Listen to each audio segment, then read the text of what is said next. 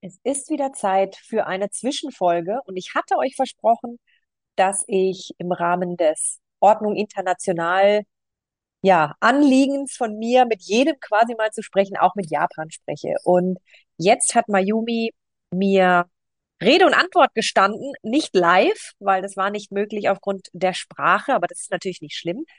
Aber sie hat äh, Fragen von mir bekommen und die super lieb beantwortet. Und genau diese Antworten möchte ich euch jetzt nicht vorenthalten. Es ist diesmal nicht eine ganze Stunde, aber das muss es ja auch immer nicht sein.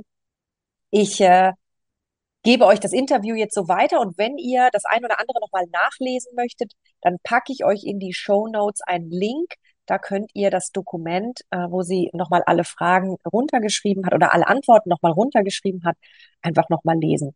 Super spannend. Der japanische Markt, wie ihr wisst, ist natürlich äh, sehr, sehr weit weg von uns, aber mit äh, Marie Kondo und genau dazu hatte ich sie auch befragt, natürlich auch äh, sehr in den Vordergrund gerückt. Und ja, ähm, ich war sehr gespannt, was sie alles erzählt hat und äh, los geht's.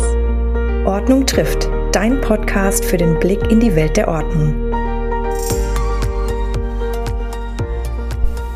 Hello, my name is Mayumi Takahara. I'm the founder and the president of the Japan Association of Life Organizers, JALO.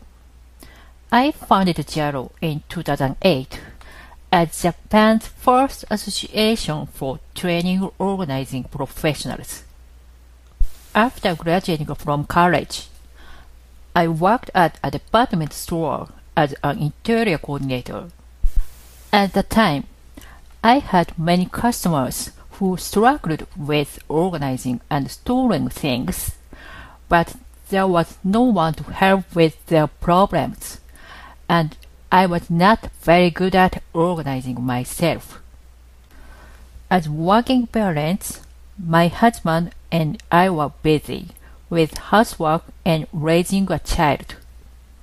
We are constantly cleaning up during our free time, and this caused us to have more arguments. This experience led me to start research on organizing.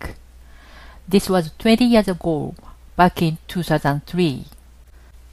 There were housekeeping services at the time, but when someone else does things for you, you soon go back to your old habits.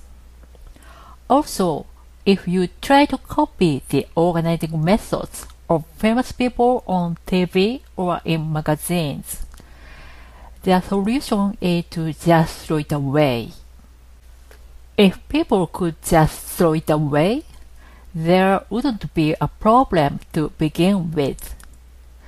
That's why we wanted a professional who would carefully consider our lifestyle, what we care about, and our values. Then they could help find ways to reduce the stress of organizing and storing things. Specifically, what to put where and what storage solution to use. Also, how to organize not only our space, but our lives, like how we use our time and manage information. Then, in 2005, I first learned about professional organizers as a profession in the United States through a book. I was inspired by the concept and wanted to spread it throughout Japan right away. However, even if I acquired the knowledge and skills to start my own business and worked hard, the number of clients I could support would be limited. Even if I hired employees, training them would take time, effort, and most importantly, money. At the time, working as an everyday company employee, I didn't have the resources in terms of manpower, goods, and capital.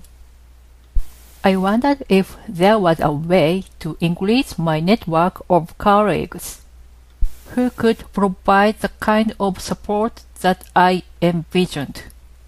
My idea was to establish an association to train life organizers, support them after certification, and provide services to optimize people's lives while solving their organizing problems.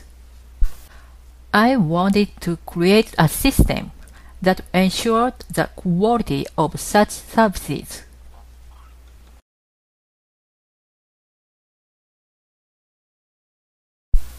In the early 90s in Japan, people started recognizing the need for organizing and storage solutions. A book introducing the ultra organizational method by an economist became a bestseller. It suggested that to be organized, you need to know how. Before that, the word organizing was almost synonymous with cleaning and only appeared in a few pages in books on housekeeping. Naturally, there was no specific category for decluttering or organizing in bookstores. Starting in the mid 90s, charismatic pioneers in the organizing industry appeared in the media, as they did in other countries. Sharing new storage techniques became a boom. It was like a competition to see how to store things most efficiently, or how creative one could get in turning impossible tiny spaces into storage. The gap between appliances, for example. In the 2000s, a different trend emerged in contradiction to the previous storage boom. A book discussing the art of discarding became a bestseller and inspired a throwaway boom in Japan. It spread as positive elements representing a uniquely Japanese concept, isagiyosa. That is loosely translated as purity or grace with pride. The minimalist movement, which began in the US, then followed the trend and became popular around the world. As a Japanese, I see Germans as people who own only what they need and lead a rational, minimalist lifestyle. Miele dishwashers, for example, are very popular in Japan for both their design and performance. For some Germans, Japan may project a similar images. But as I said in my video, if you have been to Japan, you know that it is one of the most difficult countries in the world to be organized. That is why it is both challenging and rewarding for us as professional organizers.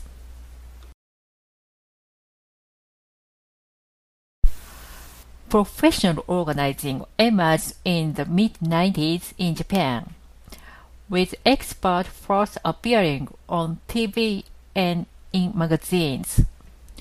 It was not until the late 2000s that it was widely recognized. However, at the time in Japan, organizing services were confused with housekeeping services. So I founded the first association in Japan to train professional organizers. The population of Japan is around 125 million. I don't have an exact number, but my research estimates that there are about 1,000 professional organizers in Japan.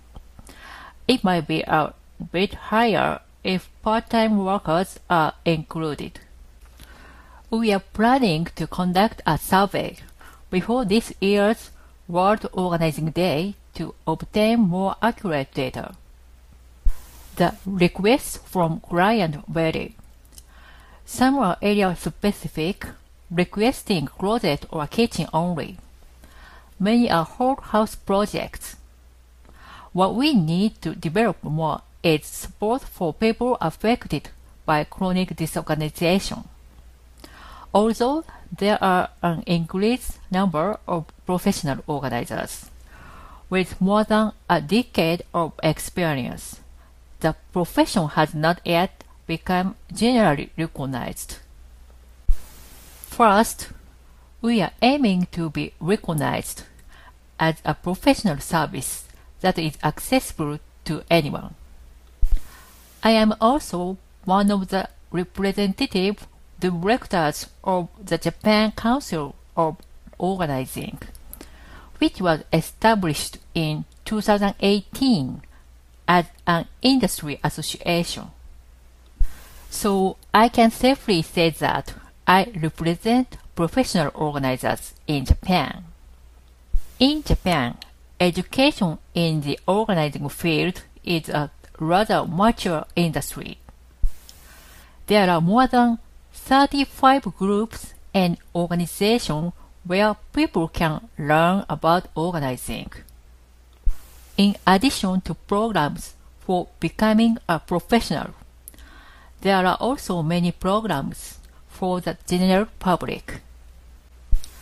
Marie Kondo and her approach have made contributions to the professional recognition of professional organizers, and I'm grateful for that. However, I don't believe that her rise to fame doesn't mean the growth of the profession. This market is just beginning to grow, and we have much work to do. Thank you very much. Das war's auch schon für heute. Danke, dass du dabei warst. Wir freuen uns auf die nächste geordnete Runde mit dir. Happy Days, deine Verena.